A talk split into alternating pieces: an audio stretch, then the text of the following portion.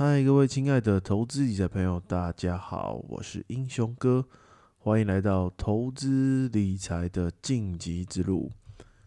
那有听过英雄哥的朋友，应该知道，其实我比较擅长的是属于筹码这一类的投资。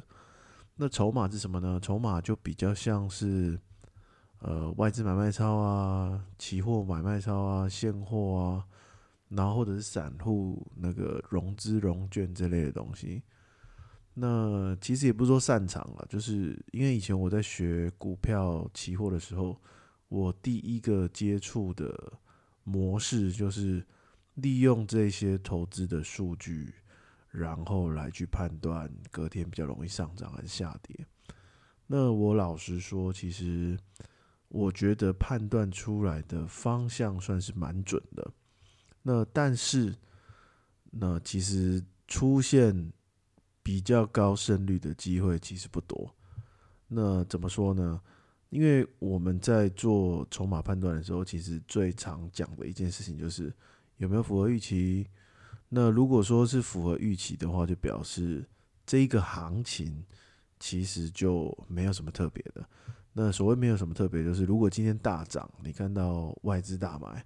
那就是正常，符合预期。那符合预期，其实就表示隔天不容易会有什么突然临时大反转啊这些东西发生。所以，如果是符合预期，对我们看筹码的人来说，就是哦，隔天好像就是顺势交易嘛。那所谓顺势交易，就是如果说你今天看到过高或是大涨，OK，隔天就比较容易上涨。其实就就这样子而已。那那什么叫做不符合预期，或是预期之外的事情？就是我举个例子来讲好了，就是三月八号跟三月九号这两天，哦，大家可以稍微回去看一下。那三月九号跟三月八号这两天，其实都是属于小涨小跌的这种行情。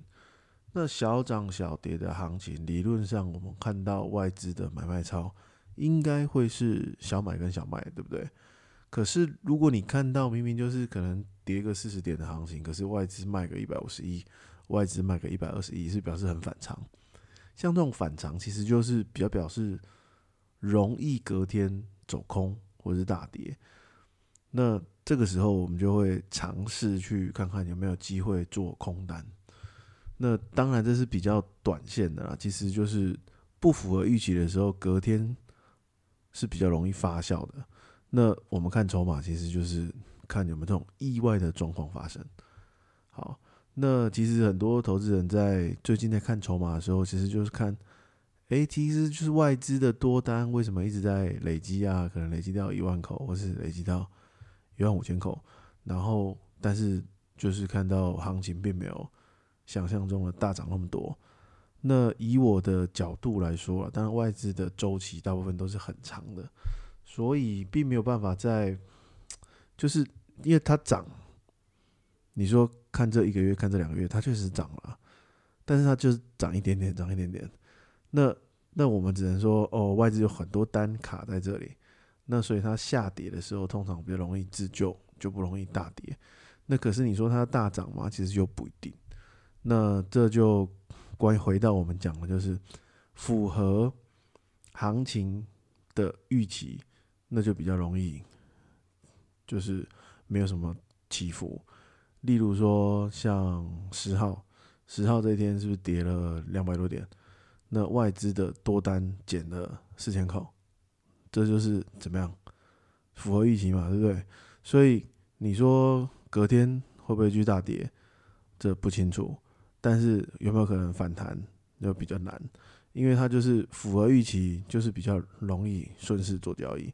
那这样子隔天，因为原本就是大跌嘛，又跌破低点，所以隔天就比较容易继续跌。但是跌的幅度会不会这么多，那就不一定，因为它只是符合预期的一个状况。这样，那其实就是简单的筹码，大概就是这样子。那但是你你要有判断的基准，就很难讲。那你可能要长期追踪啊，例如说我的经验就是看股票外资，好，今天跌一百点，理论上就是要卖一百亿，那这样是不是就有一个基准出来？所以当你有一个基准之后，你才比较容易去判断，就是什么叫做符合预期啊，什么叫做不符合预期啊，那这些东西才会慢慢的浮现出来。好，那其实同样的这个筹码的判断模式，那我们可以衍生到有时候是股票，有时候是外汇，有时候是黄金或者是原油，其实都有类似的一个筹码的观念在里面。那去判断这些东西，其实对交易来说是有一些帮助的。但是，其实经过了这么长一个时间哦，那以前有在追踪我的朋友，应该大概知道，我是做外汇保证金做了很长一段时间的，而且还有做城市交易嘛。那嗯，有些人会问我说，为什么现在没有再出来做外汇之类的？那我觉得啦。外汇这个东西，我觉得不错，因为它的杠杆很高。好，那杠杆很高，就代表说用小钱赚大钱是一个不错的机会。好，那但是问题回来了，就是杠杆高这件事情一定是一个双面刃。如果说你的钱很多，那你一样在玩高杠杆的时候，就容易出现比较大的风险。那外汇哦，那很多人。他做外汇交易，大部分都是在国外的一些券商。当然，我没有办法去去预期国外券商到底好还是不好，因为我过去经历过几间券商倒闭的一个状况。那当然有比较好的监管，也许在券商倒闭的时候，他会把你的本金还给你。那有遇过就是比较烂的券商倒掉了，钱就不还给你。所以我在后来啊。在外汇的一个想法就是，除非这一间监管非常的好，不然其实我不太容易钱到国外去做外汇保证金。那或者是就真的用小钱去玩，就是我可能就是大概用一千美金、两千美金玩外汇。那但是我不会拿大钱去国外的券商做外汇。那如果说我今天资金要大做外汇保证金。那我可能就会选择台湾的券商，那但是台湾的券商的杠杆就没有这么大，它可能大概就是三十倍左右。那如果说大概三十倍左右的杠杆，那我就会想说，那不如玩期货，台子期，台子期的杠杆大概也大概二十倍左右嘛，对不对？那其实就是一个交易的一个状况了。所以我后来想想之后，我还是想想，嗯，我还是会小玩外汇，但是我可能大部分的重心就回来去玩台股之类的东西。因为其实过了这么久了，我发现哦，以前我们在玩外汇保证金的朋友啊，其实我们以前大家都认识。那以前我们那时候都还很年轻，我们的目标就是用小钱赚大钱，所以。每个人的目标都可能是一天翻十倍啊，或者是一天翻二十倍啊。那但是经过了十年之后，你会发现还在玩外汇保证金的那群朋友，还是很努力的在冲十倍、冲二十倍。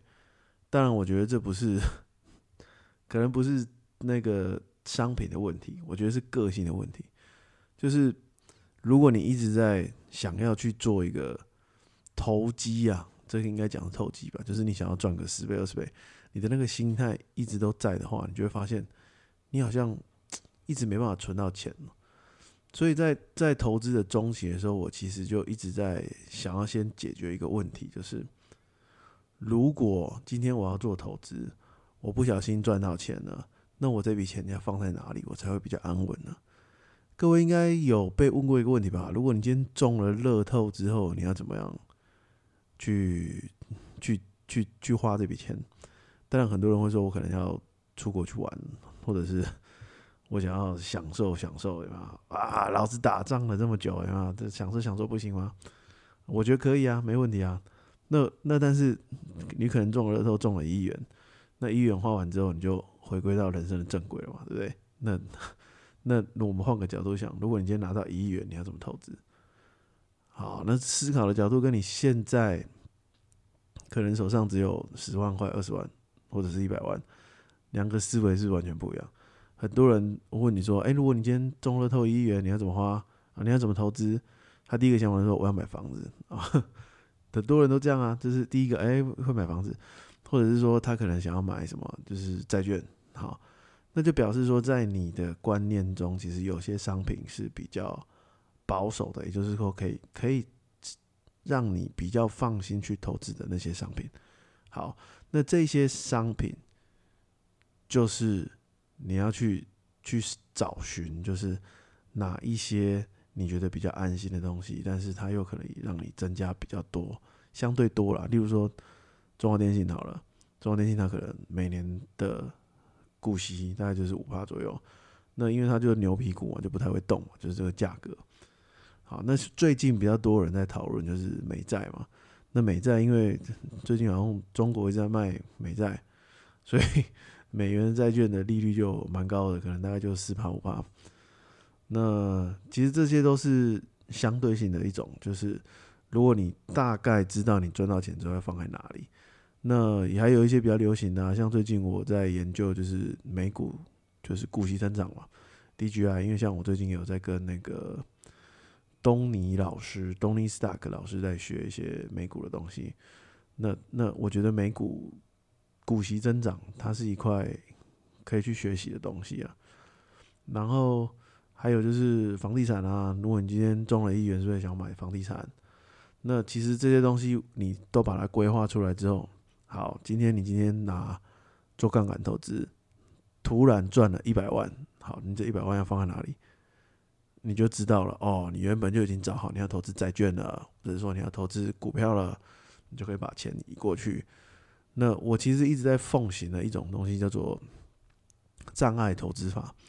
什么叫障碍投资法呢？就是好，我的钱永远在做投机商品的时候就是这些钱。那什么什么意思呢？就是你今天做选择权，好，我选择权原本就是用三万块去玩。如果三万块不小心遇到一波对的行情，我可能三万块变成三十万。好，这时候我就会把二十七万块拿去买股票。那这个股票可能是我原本设定好是比较稳定的一些商品。那剩下的三万块继续做选择权。那这个就是我所谓的障碍投资法，就是我不管我赚多少钱，我不会想要把。原本用三万块做选择权赚到三十万，我就不会想说，我把三十万变成 九千万。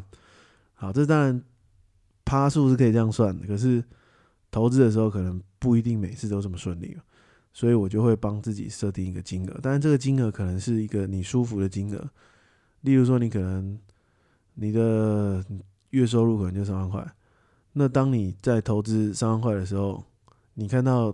哦，一次错误的投资可能止损一万块，你的心很痛，你可能不可能按照这个策略去执行，那你可能就要把三万块的投资资金变成一万块或者是五千块。好，那我现在说的前提是你要做杠杆类型的商品，高杠杆类型的，哦，那那我们就可以适合用这种就障碍型的投资法，因为每个人都会有一个投资的承受度的上限。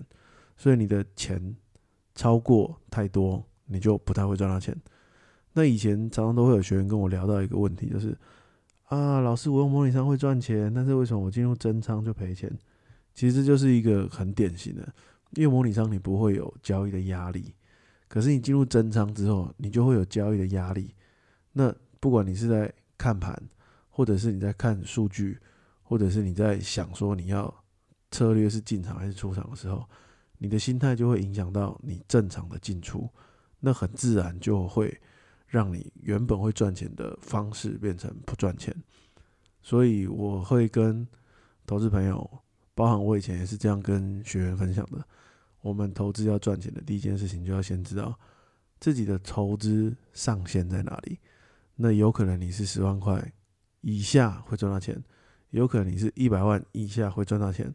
那你先把这个额度抓出来之后，你再开始进入这个市场，你会比较顺利。这样，那其实今天就是稍微聊一下，聊一下天，因为今天我觉得比较有趣的是这一波，因为 S V B 的银行，它是它有很大一块业务是做虚拟货币的。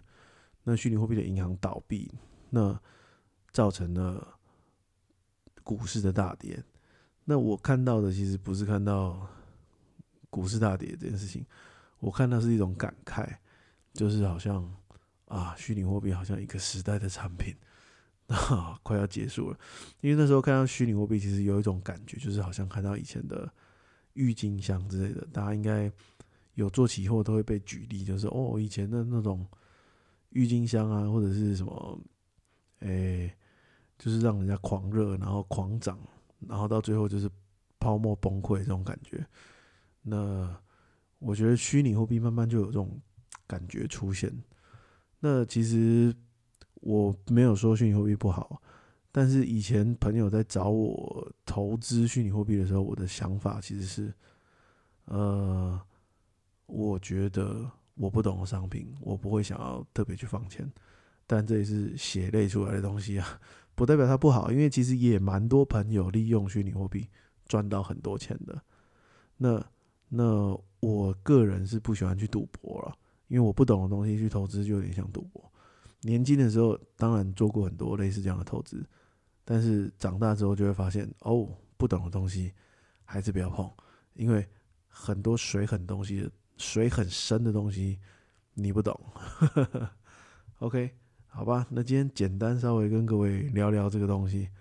那投资晋级之路其实是，呃，我做这个 Podcast 一直很希望就是定期让自己去做一个学习。